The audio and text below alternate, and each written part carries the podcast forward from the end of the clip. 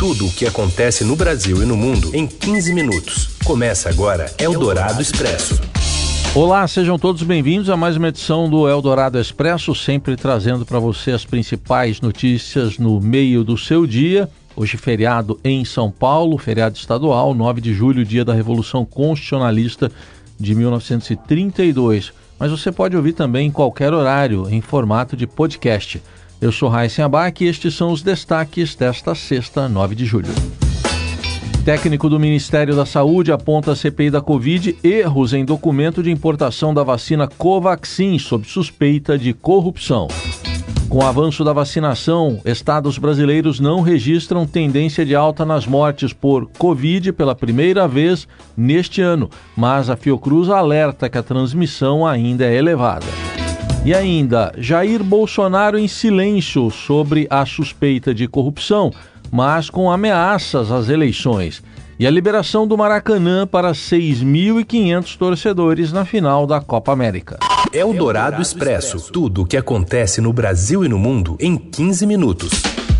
O relator da CPI da Covid, Renan Calheiros, cobrou hoje o apoio do presidente da Câmara, Arthur Lira, e do presidente do Senado, Rodrigo Pacheco, aos trabalhos da comissão.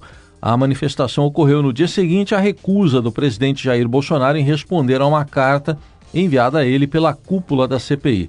No documento, os senadores pedem que Bolsonaro confirme ou negue suspeitas de corrupção na compra da vacina indiana Covaxin, levadas a ele pelo deputado Luiz Miranda. O caso veio a público há duas semanas, mas o presidente ainda não se manifestou. No encontro, segundo o relato de Miranda, Bolsonaro teria dito que o caso seria um rolo do deputado Ricardo Barros, que é líder do governo na Câmara. Na abertura da sessão da CPI nesta sexta-feira, Renan Calheiros cobrou respostas e apontou tentativa de intimidação da comissão. Nós não podemos ter medo de, de, arreganhos, de ameaças, de intimidações, de quarteladas. Nós vamos investigar, haja o que, haja o que houver. Novamente, fazer daqui um apelo ao presidente da Câmara dos Deputados, eh, que não tem perdido oportunidade para falar mal da comissão parlamentar de inquérito, a exemplo do presidente da República, e fazer um apelo ao presidente do Senado Federal para que definitivamente apoie os trabalhos, o aprofundamento da investigação, e na medida em que esses fatos forem sendo conhecidos e essas provas foram sendo apresentadas, nós vamos cobrar a punição dos seus responsáveis, sejam eles civis ou sejam eles militares. E a CPI da Covid houve hoje mais um funcionário que atua no Ministério da Saúde. Desta vez quem depõe é o técnico da divisão de importação da pasta, William Amorim Santana. E já no início do depoimento ele frisou que não é um servidor público, mas um consultor técnico da Organização Pan-Americana de Saúde que atua junto à divisão de importação do Departamento de Logística do Ministério. William foi convocado após ter o nome citado por outros depoentes no caso que está sob suspeita da compra de 20 milhões de doses da Covaxin. O preço do imunizante produzido na Índia foi o mais caro entre as vacinas anti-Covid adquiridas pelo Brasil. Foi também o único caso em que houve a atuação de um intermediário, a empresa Precisa Medicamentos. No depoimento, William contou ter percebido erros no invoice, que é uma espécie de nota fiscal de importação. Segundo ele, até o nome do Ministério da Saúde estava errado. Eu já havia identificado o primeiro item, o nome do ministério estava errado, havia, aliás, havia muito erro de grafia na invoice, mas não me cabe me atentar a isso, me cabe atentar aos pontos que me foram designados pela minha chefia, que inclusive supervisionou todas as minhas ações. William disse ter encaminhado informações sobre as incorreções aos responsáveis pelo contrato. Não havia descrição de qual aeroporto a carga chegaria, né? As cargas do Ministério da Saúde, elas preferencialmente são desembarcadas em Guarulhos. Não havia também um Incoterm. O Incoterm, ele é mais ou menos um acordo que é feito entre as partes quanto às obrigatoriedades no transporte da carga. Também não havia o código de nomenclatura comum da vacina. Uh, também não descrevia nem peso bruto nem peso líquido da carga, também não estava claro o nome completo e endereço do fabricante. também não estava descrito o número dos lotes e a invoice também não informava se o produto tinha registro, mas nesse caso nós sabíamos que não tinha registro, tanto que nós pedimos a concessão da excepcionalidade. E o despachante também pediu que enviasse um packing list. Um packing list é um documento que nada mais é do que um descritivo de como a carga virá, embalagem, altura, peso, quantos volumes. É basicamente um packing list é para descrever isso. O superior de William no ministério é o servidor Luiz Ricardo Miranda, irmão do deputado Luiz Miranda. E os irmãos Miranda levaram as suspeitas ao presidente Jair Bolsonaro no dia 20 de março, na mesma semana em que William havia feito os alertas sobre os erros na documentação. E a revelação causou um bate-boca entre o relator Renan Calheiros e o senador governista Marcos Rogério. E não viu o documento que o senhor Luiz Miranda senhor entregou. Então ele realmente não consegue eu não comprovar. permito interrupção. Mas nós conseguimos. Ué, a senadora está interrompendo faz tempo. Permito interrupção. Não, eu queria só dar um encaminhamento. Vossas Excelências não pode querer conduzir o depoimento do depoente. presidente, eu não pergunto, ele responde. Eu não admito só, interrupção. Vossa Excelência não tem que admitir. Vossa Excelência interromper para tentar responder pelo não, não. pelo depoente. Quem tenta conduzir depoentes aqui o tempo todo é o relator. Eu vou parar aqui o depoimento. Eldorado Expresso. E em conversa com apoiadores, no cercadinho, o presidente Bolsonaro faz acusações ao Tribunal Superior Eleitoral e às eleições. Você acompanha os detalhes com o repórter do Broadcast Político com as ameaças aqui feitas pelo presidente Bolsonaro, o Gustavo Cortes. Acuado pela CPI da Covid pela crescente queda na popularidade, o presidente Jair Bolsonaro atacou mais uma vez o ministro do Supremo Tribunal Federal e presidente do Tribunal Superior Eleitoral, Luiz Roberto Barroso, que é contrário ao voto impresso. O presidente atribui a Barroso as articulações políticas junto ao legislativo para barrar a aprovação da proposta de emenda à Constituição do voto impresso, de autoria da deputada federal Bia Kisses. Daí vem o Barroso com a história esfarrapada dele, entre outras, né? Dizer que o voto em papel, se o João foi votar lá no interior lá do, do Ceará e engripou a maquininha, pode engripar sim. E o mesário vai lá e vai ver que o João votou em tais candidatos. Isso, isso desqualifica as eleições, porque fere o sigilo do voto. É uma, é uma resposta de de um imbecil.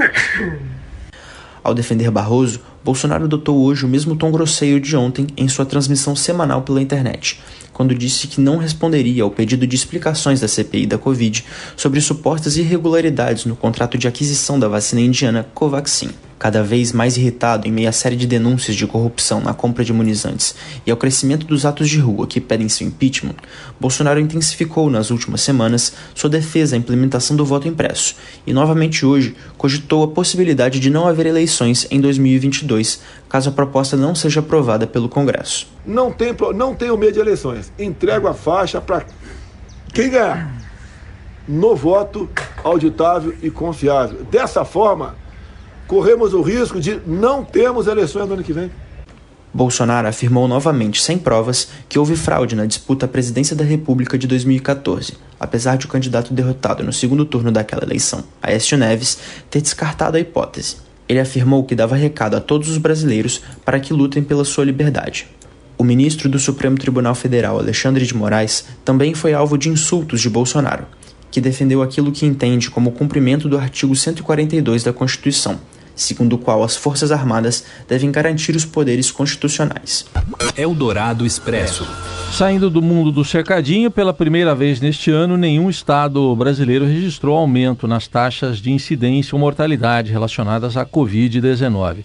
O resultado divulgado no boletim do Observatório Covid da Fiocruz, a Fundação Oswaldo Cruz, considera o intervalo entre os dias 20 de junho e 3 de julho o levantamento ainda aponta a queda na ocupação de leitos de UTI do SUS pela quarta semana consecutiva. Apesar dos indicadores positivos, as taxas de transmissão continuam elevadas e a chegada de novas variantes do vírus, como a Delta, mais transmissível, também acaba preocupando as autoridades. No documento, os pesquisadores alertam que ainda não se pode afirmar que essa tendência é sustentada Segundo o boletim, a redução da mortalidade pode ser consequência do avanço da campanha de vacinação, que atingiu os grupos mais vulneráveis, como os idosos, em um primeiro momento. Mas o texto ressalta que, mesmo com a diminuição de casos, muitos estados ainda registram alta incidência de contaminação, em particular nas regiões Centro-Oeste, Sul e parte da região Sudeste. Você ouve Eldorado Expresso.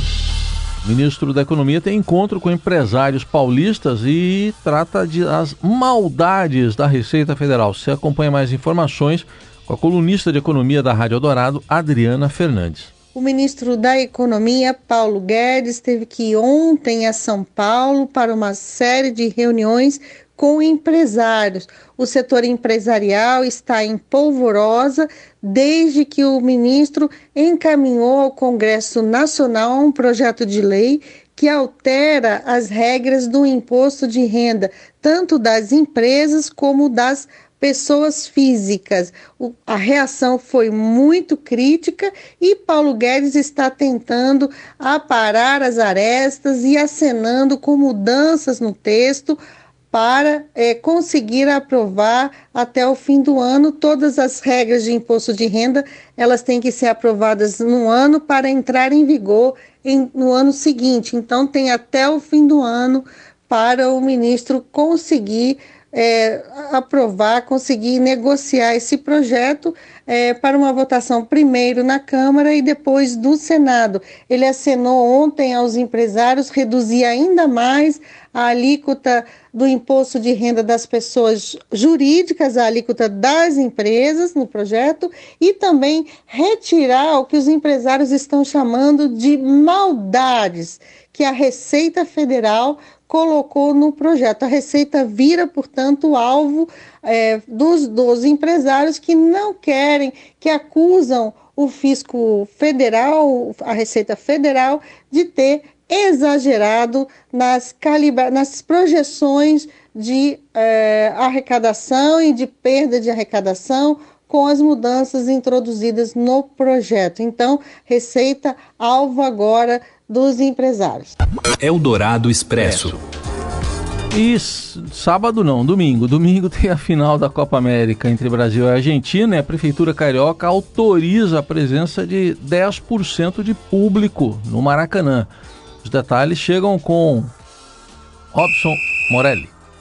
Olá, amigos! Hoje eu quero falar da decisão do Rio de Janeiro de autorizar a presença de público na grande final da Copa América entre Brasil e Argentina. A Comebol fez um pedido para a Prefeitura do Rio de Janeiro e o prefeito Paz é, autorizou a presença de 10% da capacidade do estádio. Isso dá aproximadamente 6.500 é, pessoas, todas elas convidadas da própria Comebol, também convidados da CBF, provavelmente, é, para assistir a partida sábado, 21 horas, no estádio do Rio de Janeiro, no estádio do Maracanã. O prefeito falou que, diferentemente do que aconteceu na final da Libertadores entre Palmeiras e Santos, os torcedores vão ficar espalhados pelo estádio de modo a evitar qualquer tipo de contaminação, de qualquer tipo de contato maior entre eles. Todos também terão que fazer teste PCR contra a Covid-19. Mesmo assim, a decisão é polêmica porque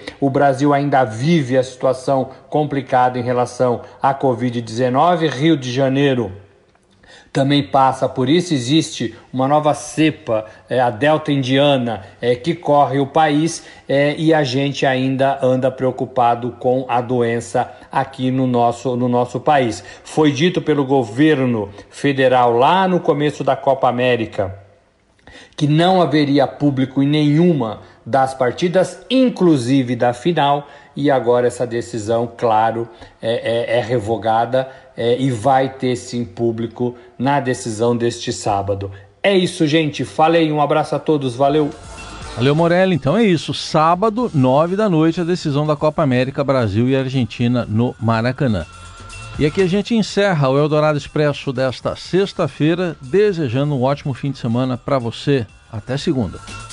Você ouviu Eldorado Expresso tudo o que acontece no Brasil e no mundo em 15 minutos.